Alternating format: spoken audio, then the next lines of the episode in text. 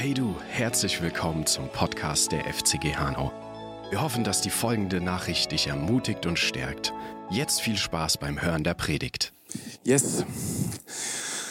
Ah. Ich habe schon lange nicht mehr gepredigt, das ist sehr, sehr lange her für mich. Ähm, aber ähm, ja, ich hoffe, ihr konntet einfach aus dieser ähm, Gebetszeit, die wir gerade hatten, einfach was mitnehmen. Und ähm, das war so ein bisschen auch geplant von mir, äh, weil es passt zu dem, was ich heute gerne euch äh, mitgeben möchte. Äh, ich finde, dass diese, ja, diese Zeit, wo wir füreinander beten, so unglaublich wichtig. Nicht nur, weil Gebet an sich so wichtig ist, sondern ähm, weil auch das Gebet füreinander wichtig ist, weil es uns stärkt in der Gemeinschaft, weil es uns, ähm, ja, weil es eine Perspektive für uns gegenseitig schafft. Es schafft eine, eine, eine Sichtweise für den anderen und es schafft Gemeinschaft, gute Gemeinschaft. Und das ist auch ja unser Thema, was wir, was wir so die ähm, letzten Monate hatten. Und ähm, heute für mich auch ich möchte heute über Gemeinschaft reden. Und zwar nicht nur einfach so Gemeinschaft, sondern warum Gemeinschaft für die Gemeinde so wichtig ist. Aber ich möchte ganz kurz vorher beten, bevor ich anfange. Vater, ich danke dir einfach. Ich danke dir dafür, dass du hier bist, dass du in unserer Mitte stehst und ich danke dir dafür, dass das Wort, was du heute Morgen weitergeben möchtest, dass es jeden Einzelnen durchdringt und, und den Verstand und die Herzen einfach ja, einnimmt und wir verstehen, was du in deiner göttlichen Sichtweise dir vorgestellt hast, was wir an Gemeinschaft leben sollen, Herr. Amen. Yes. Ich möchte mal mit einer Frage an euch stellen, äh, starten. Ähm, ich weiß nicht, wie es euch geht, aber habt ihr auch so das Gefühl, dass in den letzten Monaten oder sogar Jahren ähm, unsere Gesellschaft, unsere Welt immer mehr, immer mehr ähm, Spaltungen erlebt, immer mehr auseinander in Lager geht. Hat es jemand von euch irgendwie bemerkt? Ist es für euch irgendwie eine Realität, die ihr habt? Ja. Ich habe das auf jeden Fall ähm, bemerkt und ich sehe das immer wieder. Ähm, ich finde das ganz schlimm. Ich kann mich noch erinnern, früher war es irgendwie so, dass man ähm, ja einfach, man hat sich immer gewünscht, nicht in Schubladen gesteckt zu werden, ähm, nicht kategorisiert zu werden, weil ähm, man das Gefühl hatte irgendwie, dass äh, ist so nicht nicht für die für die Persönlichkeit, die Entfaltung der eigenen Persönlichkeit irgendwie nicht gut kategorisiert zu werden. Und heutzutage ja, packen wir alles so in Schubladen. Und eher nicht Schubladen, eher irgendwie ähm, schaffen wir mittlerweile ganze Ablagesysteme. Und es trennen sich immer mehr Menschen in ihren eigenen Meinungen, in politischen Themen oder oder in eigenen Überzeugungen. Und und die Leute trennen sich immer mehr. Es gibt immer mehr Lager und ähm, irgendwie behauptet jedes Lager von sich immer, ja, ich habe recht, meine Meinung ist die korrekte, ich, ich bin derjenige, du nicht. Und, und es geht gar nicht mehr darum, andere Meinung zuzulassen, sondern die anderen immer abzublocken und zu kämpfen. Und ich glaube, dass das etwas ist, was dazu führt, dass wir ähm, als Gesellschaft, als Menschen ein großes Problem haben, damit uns weiterzuentwickeln, weil der Zusammenhalt, die Gemeinschaft ist so wichtig, dass wir uns entwickeln. Und vielleicht ähm, sitzt du jetzt da und denkst dir, ja, das ist draußen, das ist in der Welt. Ähm, wir sind ja hier in der Gemeinde, und, und wir sind alle Kinder Gottes und wir sind Christen und ähm, das passiert uns nicht, dann äh, muss ich dich enttäuschen. ähm, es ist nicht so. Wir dürfen uns gerne an die eigene Nase fassen, weil wir doch auch immer wieder erlebt haben, ähm, wie Spaltungen passieren. Und ähm, ich habe euch mal äh, heute Morgen ein kleines Bild mitgebracht dafür damit ihr mal so ein ungefähres Gefühl dafür bekommt. Ähm, man sieht's ein bisschen schlecht, vielleicht kann man mal den, den Scheinwerfer von vorne kurz mal ausmachen. Ja, schwierig zu sehen, aber ihr seht diese ganzen Abspaltungen. Die erste Spaltung der Gemeinde ist 144 nach Christus passiert. Man könnte jetzt sagen, ja, heute, 2000 Jahre später. Ähm, Meinungen sind unterschiedlich, Auslegungen sind unterschiedlich ähm, über die ganze Zeit, die wir, die wir erlebt haben und und die Bibel haben haben immer wieder Leute äh, sie anders ausgelegt und dadurch ähm, sind andere äh, äh, andere Abspaltungen passiert. Nee, es war schon 144 nach Christus. Und was ihr hier seht, dieses kleine Diagramm hier vorne, das sind nur die Abspaltungen von Gemeinden, in denen sich andere Denominationen gebildet haben. Sowas wie eben, als Martin Luther die Thesen an die Wand genagelt hat. Das sind nur diese Abspaltungen. Ich rede hier nicht von, ähm, die sind gar nicht inbegriffen, die Spaltung innerhalb einer Gemeinde, weil sie vielleicht einfach nicht mehr miteinander klarkamen und dann zwei daraus entstanden sind. Weil gar nicht wissen, wie viele das mittlerweile heutzutage sind. Ähm, aber ähm, man sieht, wir sind genauso. Wir haben auch immer wieder die gleichen Probleme. Ähm, es gibt nur ein Aber. Ein großes Aber. Denn wir haben einen Gott, der uns sein Wort gegeben hat. Ein Gott, auf dem wir bauen und auf dem wir vertrauen können. Und damit komme ich auch schon ähm, zu dem Punkt, zu dem ersten Punkt. Ähm, was sagt die Bibel überhaupt? Was sagt Gott über Gemeinschaft? Warum ist Gemeinschaft für uns als Gemeinde, als gläubige Christen so wichtig? Erstmal ähm, habt ihr bestimmt schon, ähm, ihr kennt bestimmt vielleicht die Ecclesia-Gemeinden, ihr habt das Wort Ecclesia auch bestimmt schon öfter gehört. Ähm, das ist ja das Wort, was wir heute als Gemeinde benutzen. Das ist ja der Ursprung des Wortes. Deswegen möchte ich einen kleinen Exkurs mit euch machen in das Wort. Ähm, das Wort Ecclesia stammt aus dem Griechischen und stellt sich aus den Wörtern Ek und Kaleo zusammen. Das heißt aus aus und rufen. Das bedeutet, dieses Wort ist entstanden aus den herausgerufenen oder den hervorgerufenen.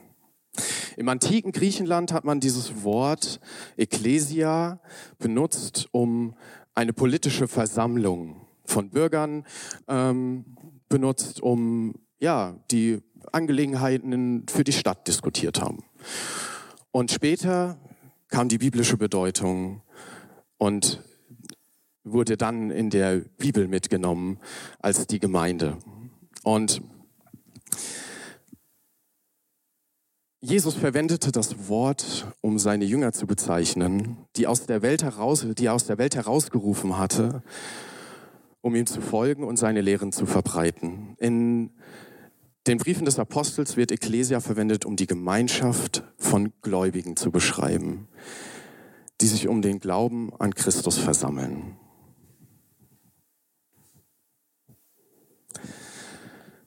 Das ist, die, das ist das Wort, was wir für das hier benutzen klar nicht das Gebäude oder, oder, oder die, äh, die Technik oder irgendwas, was hier drin ist, aber für die Menschen, die sich hier gemeinsam versammeln.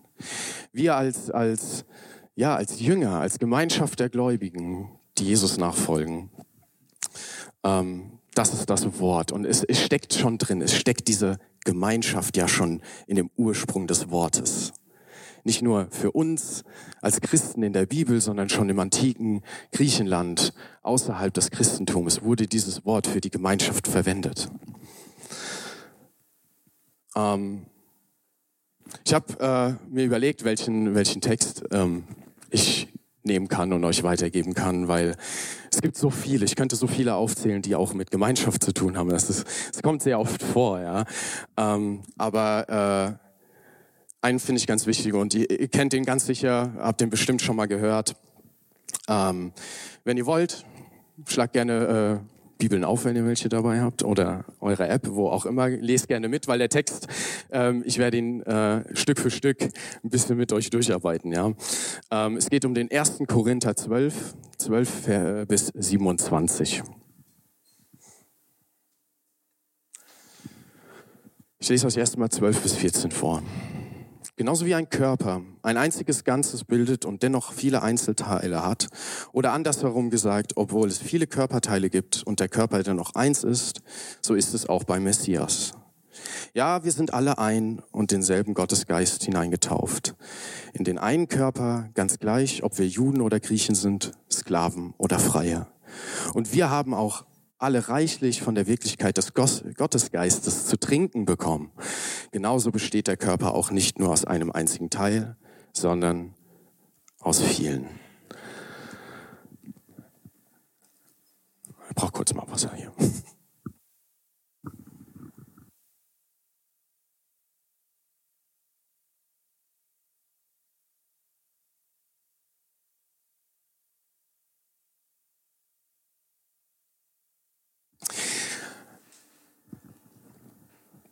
Paulus schreibt diesen, diesen Brief an die Gemeinde in Korinth. Paulus hat zwei Jahre dort in Korinth gepredigt und dann eine Gemeinde gegründet. Und nachdem er dann weg war und ähm, ja auf seiner dritten Missionsreise war etwa, ähm, gab es aus Korinth einen Brief.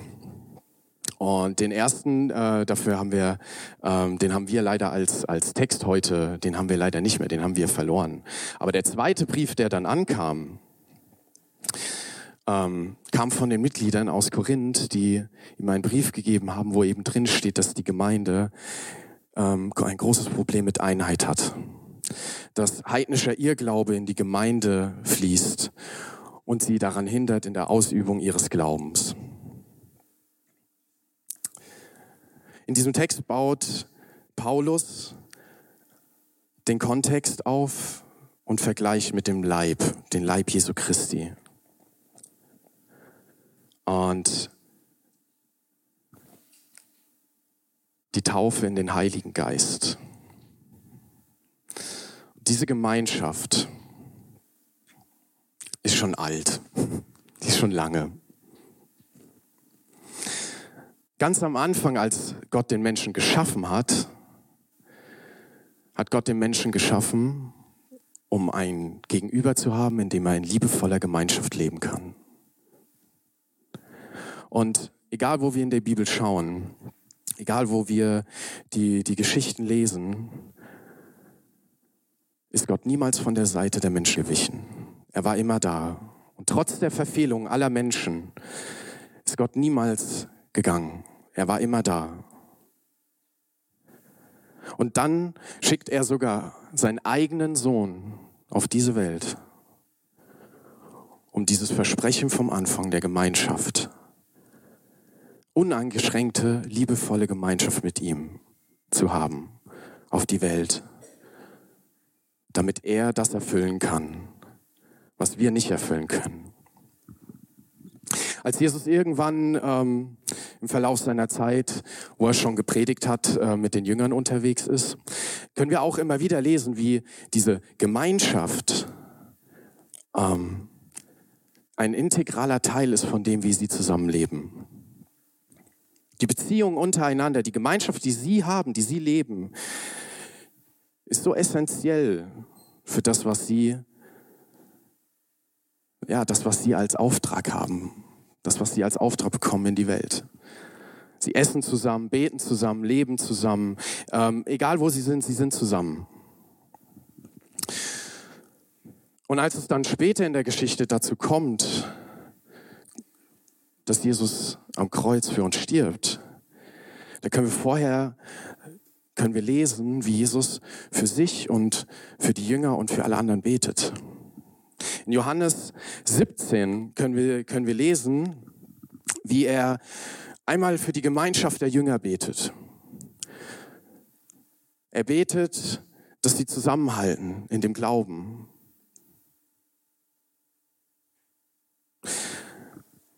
Und nachdem er für die Jünger betet, betet er weiter für alle anderen, die in der Zukunft ihm folgen. Und das finde ich so cool. Ich lese euch das kurz vor. Ich habe das jetzt hier nicht als Folie, aber dort steht, Vers, ab Vers 20. Aber nicht für diese allein bitte ich, sondern auch für die, welche durch ihr Wort an mich glauben, damit sie alle eins seien wie du, Vater, in mir und ich in dir. Dass auch sie in uns eins seien, damit die Welt glaube, dass du mich gesandt hast. Und die Herrlichkeit, die du mir gegeben hast, habe ich ihnen gegeben, dass sie eins seien, wie wir eins sind. Ich in ihnen und du in mir. Dass die eins verendet sein, damit die Welt erkenne, dass du mich gesandt hast, gesandt und geliebt hast, wie du mich geliebt hast. Ähm, ich weiß nicht, manchmal sind wir so, ja, wir sind so manchmal vielleicht ein bisschen überfüttert mit, mit so tiefen theologischen Themen oder so und ähm, so, so viel Geistlichkeit, die wunderbar ist. Aber ich glaube, dass wir manchmal deswegen vielleicht gewisse Passagen nicht richtig erkennen können. Dass uns das manchmal für die einfachen blind, äh, Sachen blind macht. Ich meine,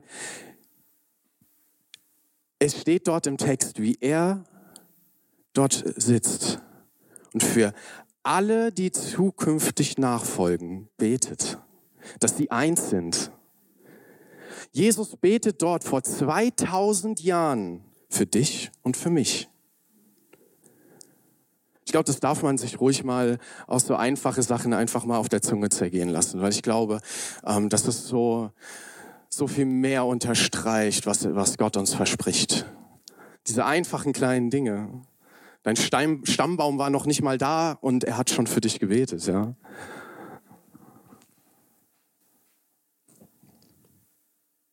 Und erfüllt dieses Versprechen, er erfüllt es damit, dass er sein Eigenfleisch und Blut auf die Erde schickt, damit er das erfüllt, was wir nicht erfüllen konnten.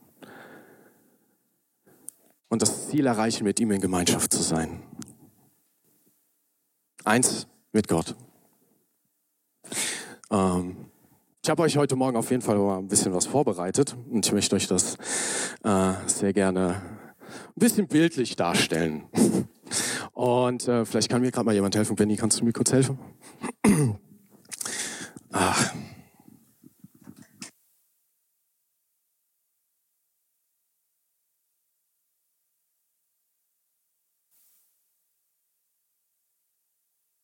Ja, was hat er da jetzt vor? ist die große Frage, ne? Ich wurde auf jeden Fall ermahnt, irgendwas drunter zu legen, sonst kriege ich Ärger, wenn es dreckig ist.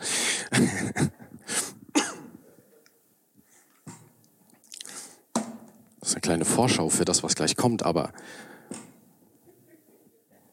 Wasser.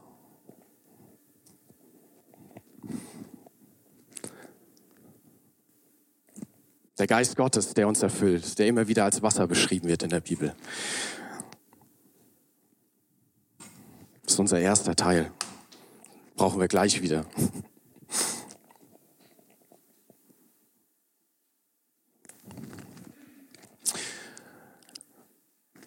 Bevor wir überhaupt über unsere Gemeinschaft reden, müssen wir für uns persönlich mit der Gemeinschaft mit Gott schauen. Wir alleine, ohne diese Gemeinschaft, ohne dieses Erfülltsein von ihm und ohne die Beziehung, die wir, die wir mit ihm haben, die er uns schon vor so langer Zeit versprochen hat und für die Jesus vor 2000 Jahren gebetet hat, ist so wichtig für alles, was noch kommt.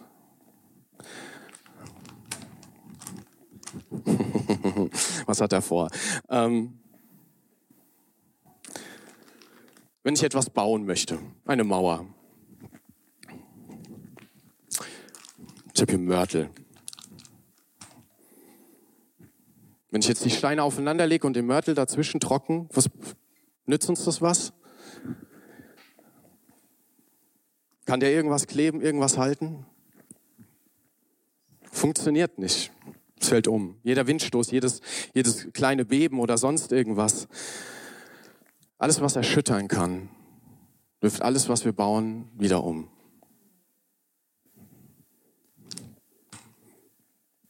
Wir brauchen das. Wir brauchen Gott, wir brauchen den Heiligen Geist. Das ist der erste Teil.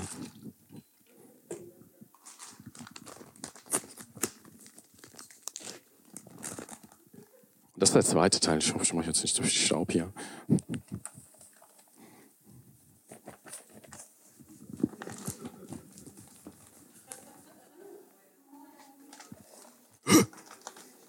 Achtung, nicht einatmen. Es wirkt. Nebel.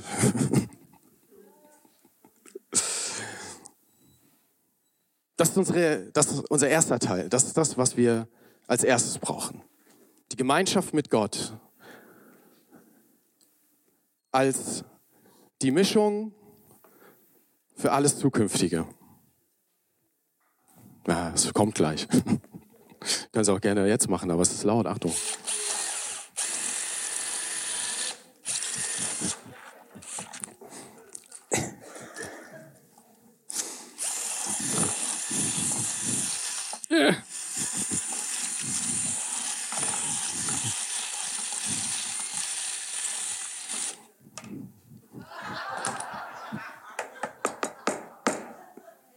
Das reicht. Soll ja nur zur Schau sein. Ich will ja keine echte Mauer bauen.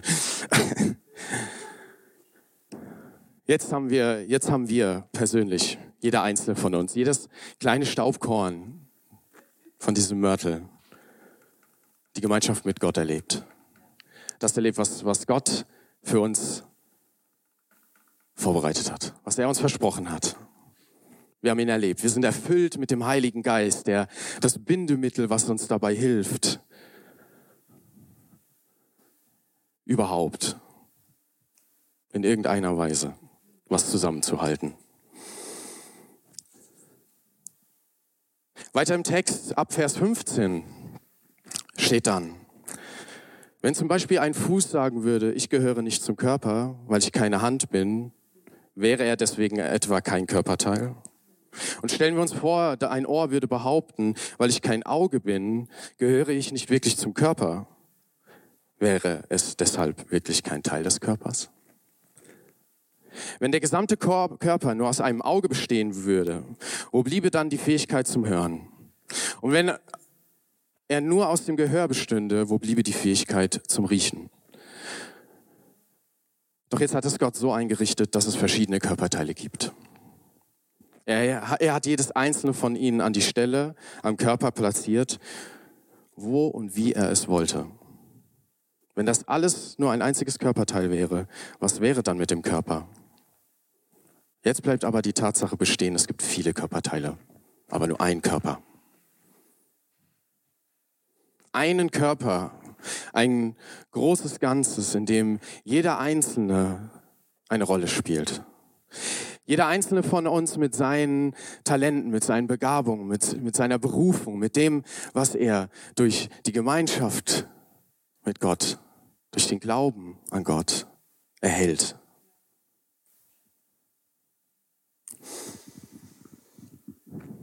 Die Frage vom Anfang mit dem, ob wir das erlebt haben, mit den Spaltungen in unserer Gesellschaft. Ähm, ich finde, dass diese Stelle ähm, das ganz gut ein bisschen widerspiegelt. Vielleicht mag es jetzt nicht theologisch korrekt sein, das darauf hinzuleiten, aber ich finde es ist doch trotzdem ein ganz gutes Bild, weil es zeigt ja, wie die Menschen ähm, sich von dem Großen und Ganzen immer mehr abschotten, weil sie nicht das sein wollen, was sie sein sollen und weil sie nicht ein Teil von dem sein wollen, wo sie hingehören.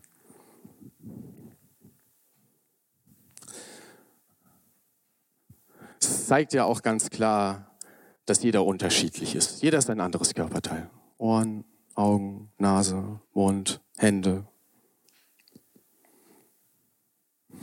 Und ähm, das ist nicht immer ganz einfach. Aber es ist trotzdem wichtig.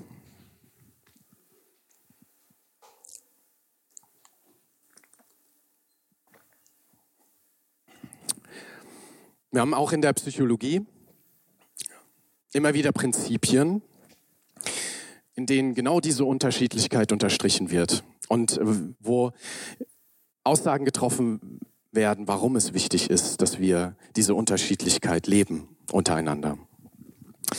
So gibt es zum Beispiel von Psychologe Scott Page ähm, das Prinzip der kognitiven Diversität.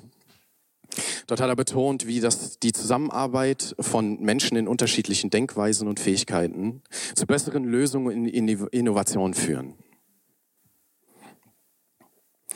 Ein anderer Psychologe, Vygotsky, ähm, hat die soziale konstruktivische Perspektive, ähm, wo betont wird äh, die Bedeutung der sozialen Interaktion für Kultur und die kognitive Entwicklung.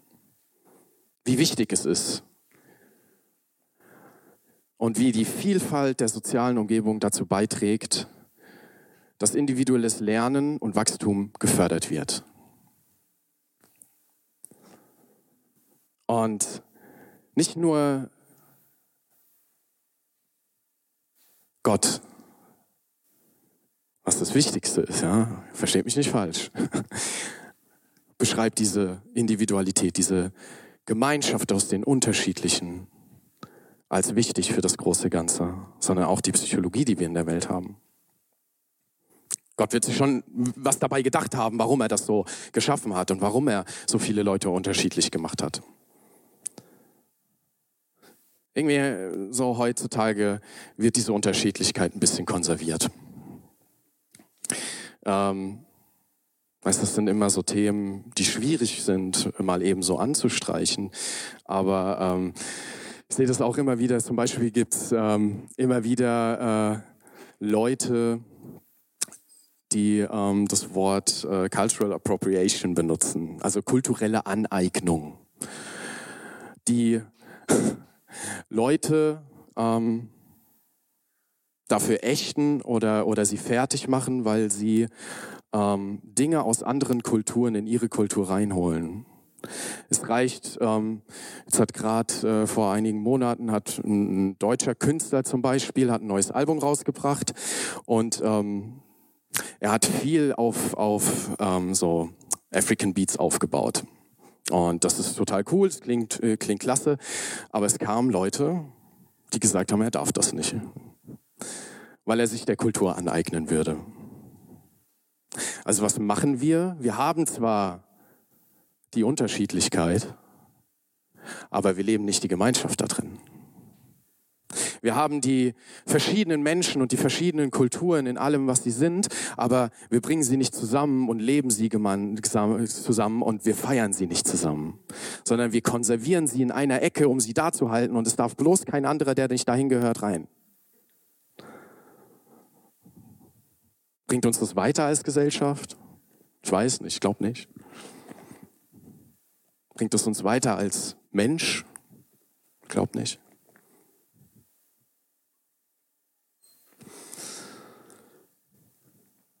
Wenn wir nicht in dieser Gemeinschaft leben, dann fehlt uns irgendwo eine Entwicklung.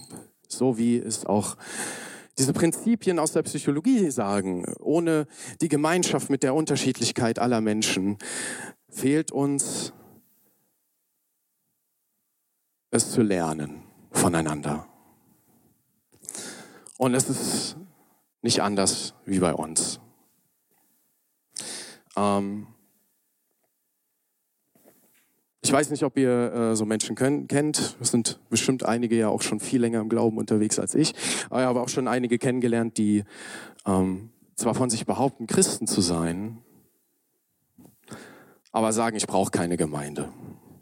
Das gefällt mir nicht. Das ist nicht das Prinzip, äh, das brauche ich nicht. Ist das jetzt so, wie wir das machen sollen oder nicht? Ich, mir reicht das allein. Ich bin für mich allein Christ. Ich stehe alleine da, das reicht. Ich habe meinen Glauben an Gott und das ist okay.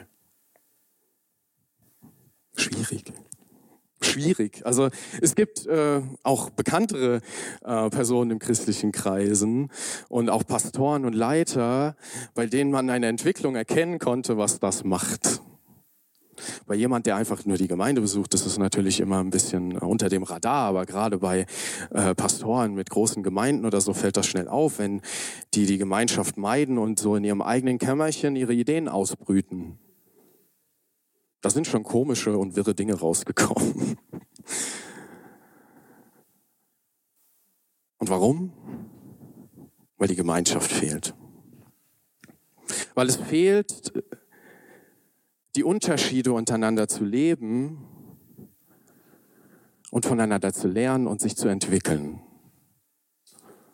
Und für uns zu entwickeln im Glauben.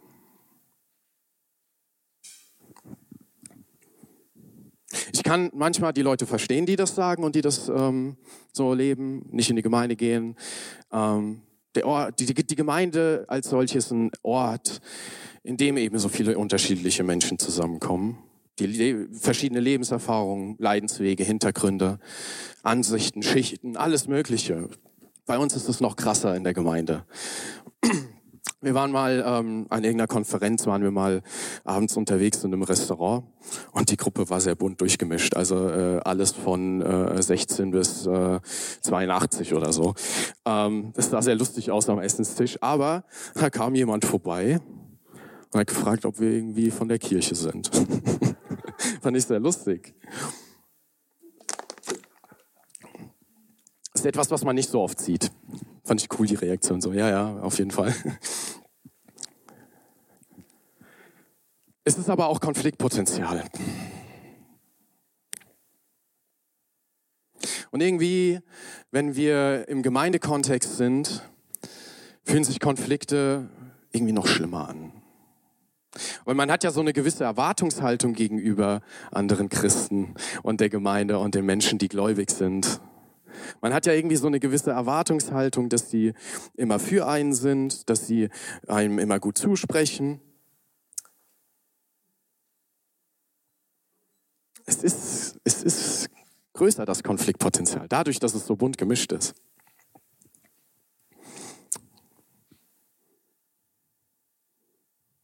Es ist eben nicht ein Ort, in dem sich alle einfach immer lieben und umarmen und alles ist tutti frutti und wir freuen uns alle. Im Gegenteil, weil hier so viele Menschen kommen, die krank sind oder die Probleme haben. Und dann wird es schwierig und ich kann das teilweise verstehen. Und dann wieder nicht, weil es nicht der richtige Weg ist, sich abzuschotten. Realität sieht halt einfach anders aus. Es ist manchmal ernüchternd.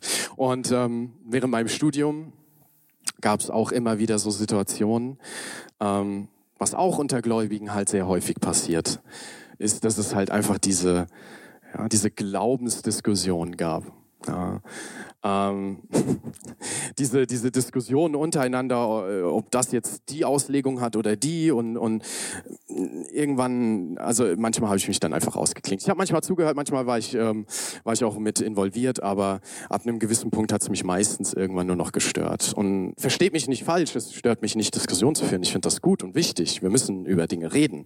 Wir müssen auch Dinge ansprechen aber ich bin mir nicht ganz sicher, ob es für mein Leben und meine Entwicklung wichtig ist, ob Gott jetzt wirklich sieben Tage gebraucht hat, die Welt zu erschaffen, oder ob es eine Metapher ist, um zu verstehen, wie Gottes Dimensionen zu funktionieren. Am Ende ist es doch irrelevant. Am Ende sind es doch Punkte, über die wir diskutieren, die nett sind zu diskutieren. Aber wenn es dazu führt, dass wir einander auseinandertreiben, dann bringt es doch nichts. Und dadurch gibt es eben in unserem Kontext so viel Konfliktpotenzial, weil wir auch einfach so viel Material dafür haben. Warum sonst? Ich habe euch vorhin gezeigt, die Spaltung. Das sind Konflikte untereinander. Warum haben wir heute so viele Abspaltungen der Kirche? Warum haben wir alleine bei den Freikirchen so viele unterschiedliche Untergruppen. Und warum spalten die sich? Wenn ihr es euch mal anschaut, sind es meistens wirklich nicht relevante Dinge. Zumindest nicht so relevant, dass es dazu führen müsste, dass wir uns auseinandertreiben.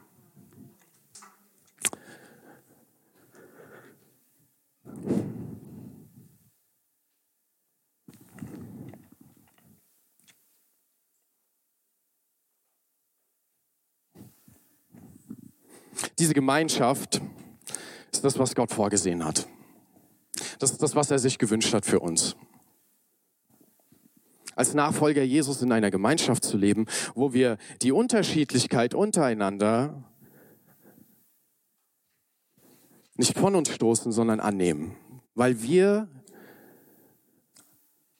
die Sichtweise haben, davon lernen zu können. Und das ist nicht einfach, ich weiß. Und vielleicht muss auch nicht jeder beste Freunde werden. Aber wir sind trotzdem hier mit einer Sache, die uns alle vereint. Das ist unser Glaube. Das ist, dass wir glauben, dass Gott uns gerettet hat und dass er diese Welt gerettet hat, dass er uns von Sünde befreit hat, dass er den Tod besiegt hat und dass er mit uns in Gemeinschaft leben möchte. Er uns liebt.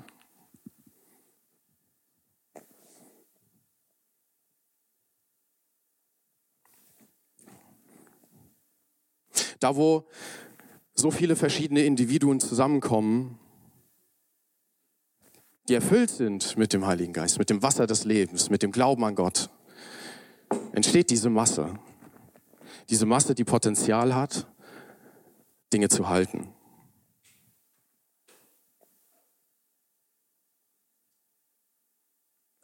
Weiter im Text von 21 bis 27. Ein Auge kann also auch nicht zur Hand sagen, ich habe keine Verwendung für dich. Und genauso wenig der Kopf zu den Füßen, ich brauche euch nicht. Sondern es ist in Wirklichkeit so, die Körperteile, die anscheinend schwächer sind, sind umso nötiger für den Körper.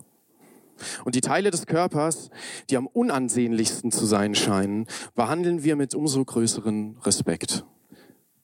Und den und mit denen, die am unschicklichsten sind, wird besonders achtsam umgegangen. Die ansehnlichsten Körperteile brauchen das natürlich nicht. Also wird klar, Gott ist es, der den Körper aus den einzelnen Teilen zusammengesetzt hat und hat dabei den Allergeringsten die Größe, größere Ehre gegeben. Auf diese Weise wird es keine Spaltung im Körper geben und stattdessen werden die einzelnen Teile füreinander Verantwortung übernehmen. Wenn dann ein Körperteil leidet, dann leiden alle anderen Körperteile mit. Wenn ein Teil besonders geehrt wird, dann freuen sich alle mit. Ihr bildet ja zusammen den Körper des Messias. Und jeder und jede Einzelne ist ein Teil seines Körpers. Wir sind alle ein Teil seines Körpers. Wir sind alle ein Teil von dem, was er geplant hat für diese Welt.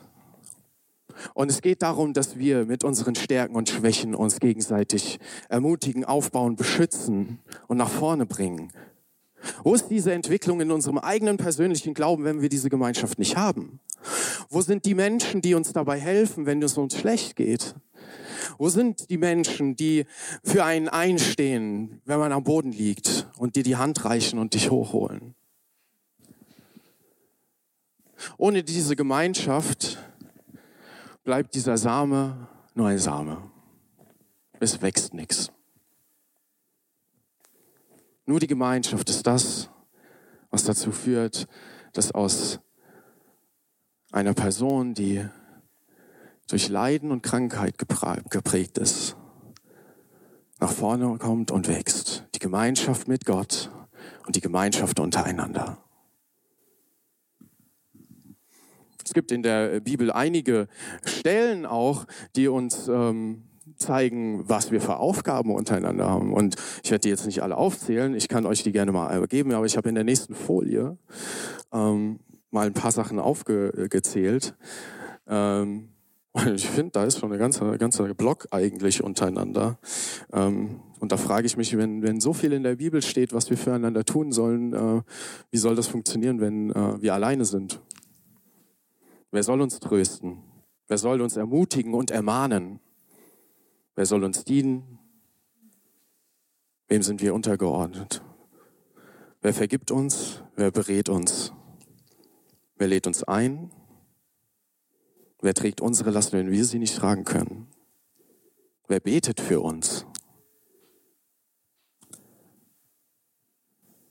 Vor wem können wir Rechtschaffenheit ablegen?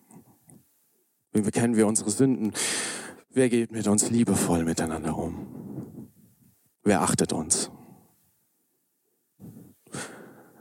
Egal was für einen Hintergrund wir haben, wir haben alle als Menschen doch dieselben Bedürfnisse.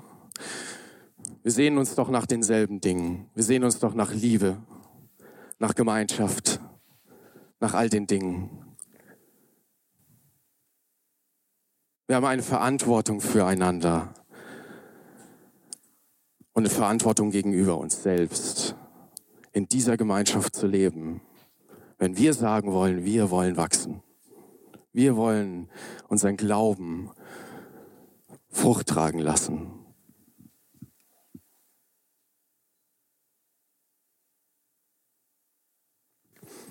Und an dem Punkt, wo wir die Gemeinschaft mit Gott haben, als Gemeinde, in Gemeinschaft dann leben. Diese drei Punkte. Du in mir, ich in dir, sie in uns. dann kommt der Punkt, an dem gebaut werden kann.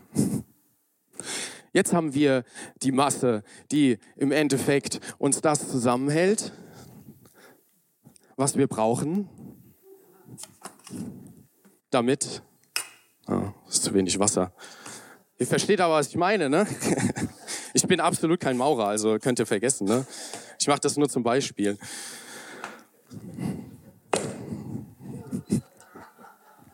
Jetzt haben wir den, jetzt haben wir das Produkt dieser Gemeinschaft, dieser Trinität, die die Gemeinde als solches zusammenhält. Was, was nützen uns ähm, coole Lobpreisgottesdienste und ähm, Hauskreise und sonst irgendwas und alles, was wir in der Gemeinde aufbauen, wenn dazwischen nichts ist, was es zusammenhält, dann kommt irgendwas und wir haben es doch auch persönlich doch bestimmt immer überall äh, irgendwo irgendwann mal erlebt, dass Dinge auseinanderbrechen, weil die Beziehung nicht stimmt, weil die Gemeinschaft nicht stimmt, weil sie nicht stark genug ist, diese ganzen Sachen aus, äh, zusammenzuhalten.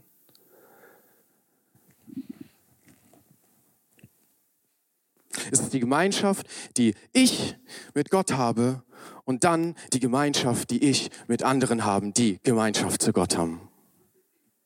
Und aus dieser Mischung entsteht erst das, was die Gemeinde zusammenhält. Diese, dieses Gebäude, dieses Konstrukt, was wir hier schaffen. Ohne die Gemeinschaft fällt alles zusammen, sobald ein Windstoß kommt. Sobald etwas einmal kurz wackelt, dann fällt das um.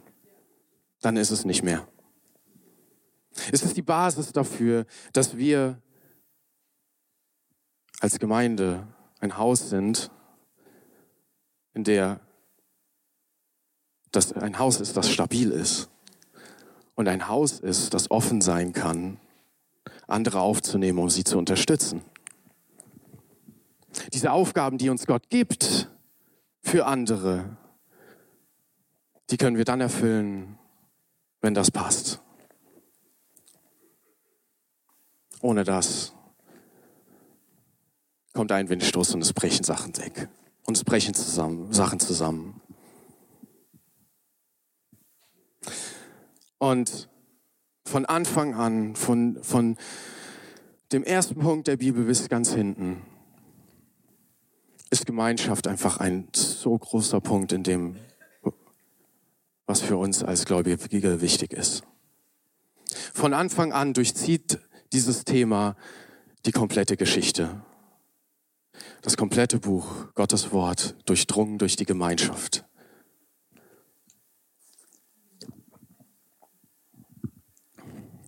Gemeinschaft mit seinem Volk, mit seinen Propheten, Gemeinschaft mit Jesus, mit den Jüngern, Gemeinschaft der Gemeinde, alles, was darüber hinausgeht.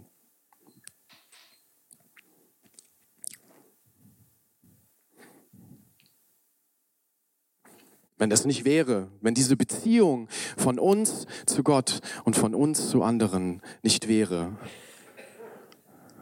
an was würden wir dann glauben? Dann würden wir einer Reihe an Wörtern glauben. Einer jahrtausendalten Erzählung, Legenden. Die Beziehung ist das, was dem Leben schenkt.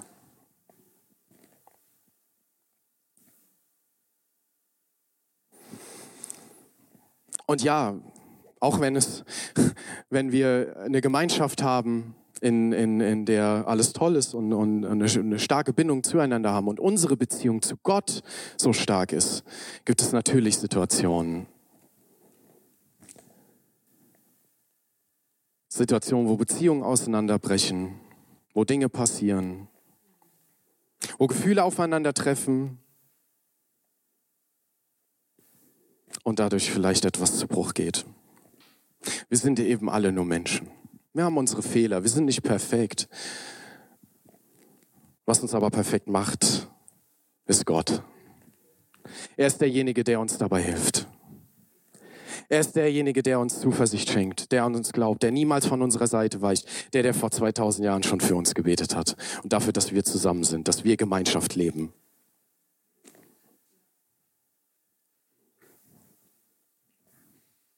Deswegen sagte ich, manchmal sind es diese kleinen Texte, wo man sich mal kurz drüber Gedanken machen muss, wo Jesus da sitzt, vor 2000 Jahren für uns betet.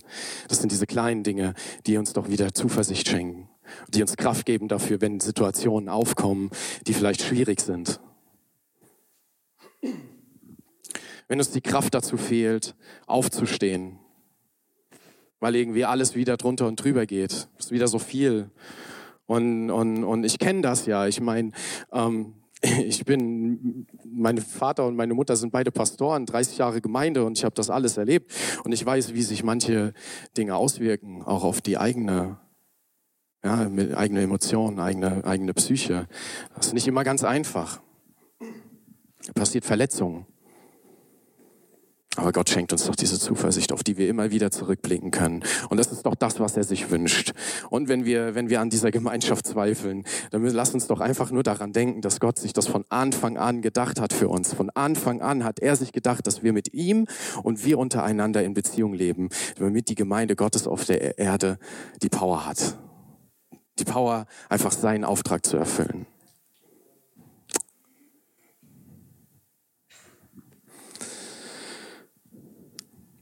So, aber was bedeutet das jetzt für uns? Was bedeutet das für dich, für mich?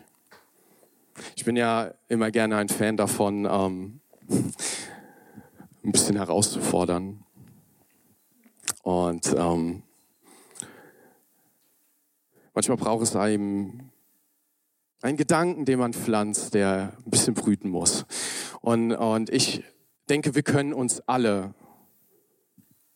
diese Frage stellen und bei uns selber schauen, wo wir selber diese Gemeinschaft leben in der Gemeinde.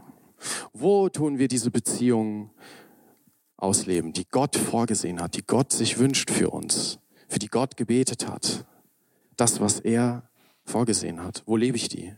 Komme ich morgens in die Gemeinde und gehe dann direkt, wenn, wenn der Gottesdienst vorbei ist und ziehe mich raus? Bin dann die ganze Woche nicht da? Nehme ich auch an anderen Dingen teil in der Gemeinde? Bin ich Teil dieser Gemeinde oder bin ich Zuschauer? Jesus hatte, als er, als er gepredigt hat, früher viele Leute um sich rum. Es gab eine ganze Reihe an Menschen, die ihm gefolgt sind.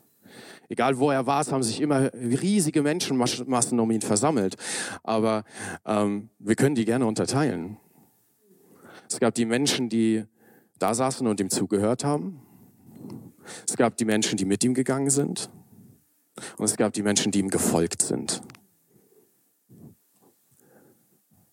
Wer möchtest du sein? Möchtest du ein Fan sein? Oder möchtest du Nachfolger sein? Möchtest du in dieser Gemeinschaft leben und die Gemeinschaft der Gemeinde leben?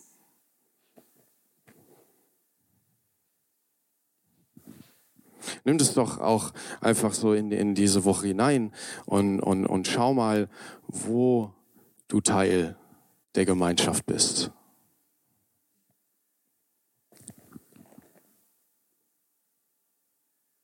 Wo du Teil dessen bist, wo du dich entwickeln kannst. Ob du ein Teil dessen bist, nach vorne zu gehen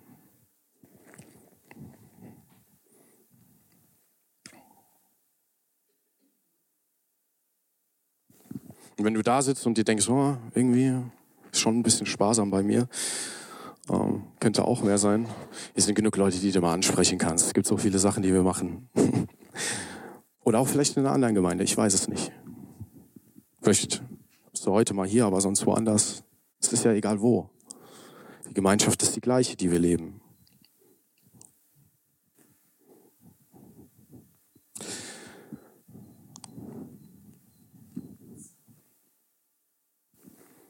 Wo lebst du Gemeinschaft? Wo lebst du diese Verbindung? In deinem persönlichen Leben mit Gott, mit anderen Leuten, die an Gott glauben. Ich möchte euch gerade bitten, vielleicht mal kurz eure Augen zu schließen und dass wir kurz beten.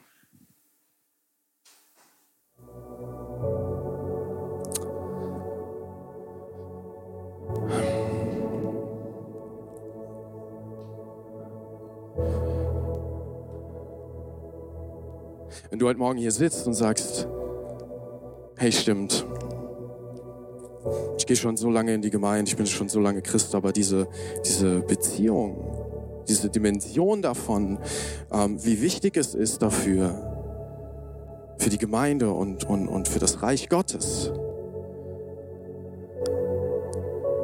Diese Dimension war mir nie so bewusst und ich lebe das nicht so, wie es sein sollte oder wie ich es gern hätte. Oder du heute Morgen sagst, ich stehe noch gar nicht in dieser Beziehung zu Gott. Ich habe diese Beziehung eigentlich noch gar nicht. Aber ich wünsche mir, diese Beziehung zu erleben. Ich wünsche mir, dass diese Beziehung ein Teil meines Lebens wird. Dann wäre es ganz cool, wenn du mal vielleicht gerade deine Hand heben kannst. Und ich sehe, für wen ich beten möchte und beten kann.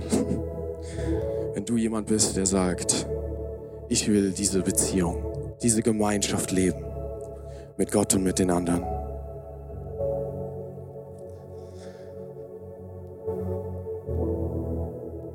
Vater, ich danke dir für deine Versprechen. Ich danke dir für deine Zusagen. Ich danke dir für deinen Plan. Und für jeden Einzelnen, jedes einzelne Körperteil, jedes Auge, jede Nase, jedes Ohr, jeder Mensch, der in seiner Unterschiedlichkeit hier ist und vielleicht noch nicht hier ist. Ich danke dir, dass du vor 2000 Jahren dieses Versprechen gegeben hast. Diesen Plan für uns vorbereitet hast.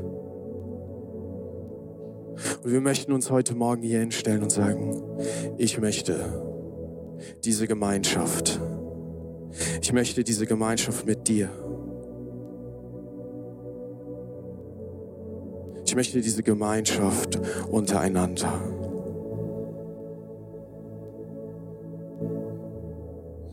Weil diese Dimension, die diese Gemeinschaft bringt, so viel größer ist als ich selbst.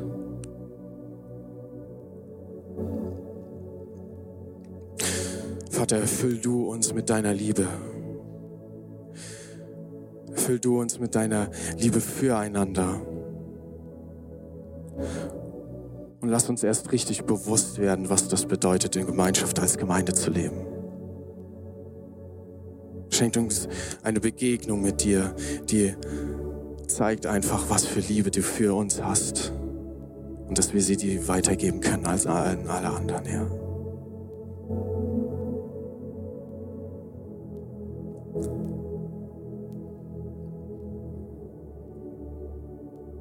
Danke, Vater, dass du uns so geschaffen hast, dass wir Gemeinschaft suchen. Wir wollen sie leben. Wir wollen unser Herz öffnen für dich und deine Gegenwart und für die Gegenwart anderer.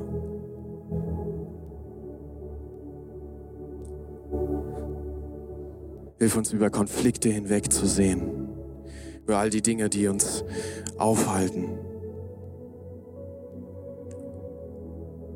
Lass uns einfach mit der Brille deiner Liebe die Menschen sehen. Danke, dass du da bist, dass du immer in unserer Mitte stehst.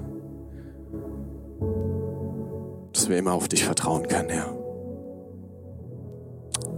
Amen.